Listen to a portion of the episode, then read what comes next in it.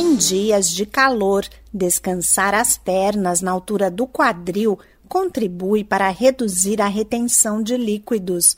Mas a pausa é só por alguns minutos, pois o que traz benefícios para a saúde é se movimentar, além de afastar o risco de trombose.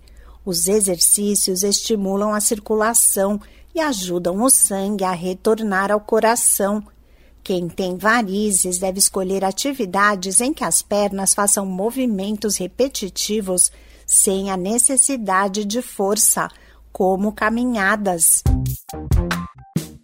Olá, eu sou a Sig Eichmeier e no Saúde e Bem-Estar de hoje converso com a angiologista e cirurgiã vascular Aline Lamaita sobre os problemas vasculares e a trombose.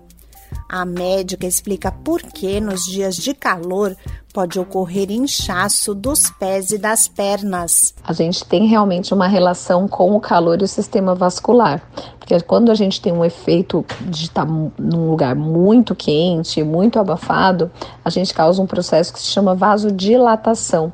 A gente dilata e abre os vasos. Então, o um momento em que as veias ficam mais dilatadas, então elas perdem um pouco a sua capacidade de contração e vão causar maior retenção de líquido, maior inchaço, as veias vão ficar mais retidas, mais dilatadas. Por isso que no calor a gente tem tanta queixa de inchaço, de dor na perna, de perna cansada, porque é um processo que acontece realmente com o calor principalmente nas pessoas que já têm tendência a problemas de circulação, que já são portadoras de varizes, porém podendo acontecer em quem não tem doença também, simplesmente por uma questão funcional, de estar tá muito calor, estar tá muito tempo de pé, às vezes é uma pessoa que está um pouco acima do peso, aquilo pode descompensar, apesar da pessoa não ter varizes. De acordo com a angiologista e cirurgiã vascular Aline Lamaita, o calor não aumenta o risco de trombose, uma das doenças venosas que mais preocupa.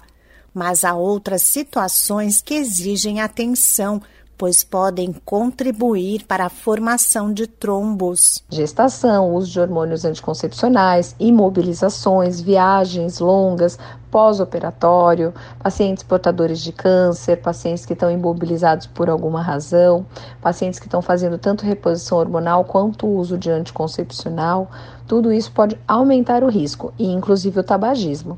Mas uma das questões que a gente sabe do tromboembolismo é que ele sempre vai ter uma piora também ao longo dos anos. Então, pessoas mais idosas têm um risco muito maior do que pessoas mais jovens, mas isso não quer dizer que pessoas mais jovens não possam desenvolver ou ter a doença. As veias transportam o sangue para o coração e as doenças venosas nas pernas reduzem o fluxo sanguíneo.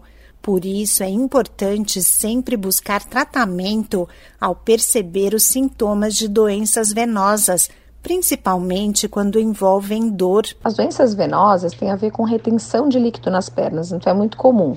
Sensação de peso, cansaço, uma perna pesada, queimação no final do dia, são sintomas bastante frequentes na doença venosa, na frequência de varizes esse tipo de coisa. Porém, num quadro agudo, quando a gente está falando de uma tromboflebite ou uma, de uma trombose, aí sim nós podemos apresentar um quadro de dor realmente mais agudo, mais súbito, em geral envolvendo apenas uma das pernas e não as duas. E é aquela dor que é progressiva, que vai começar uma, como incômodo na batata da perna, que vai apertando, apertando, apertando, até realmente levar a pessoa a procurar uma emergência e acesso à saúde. E vai melhorar realmente só quando for instituído o tratamento.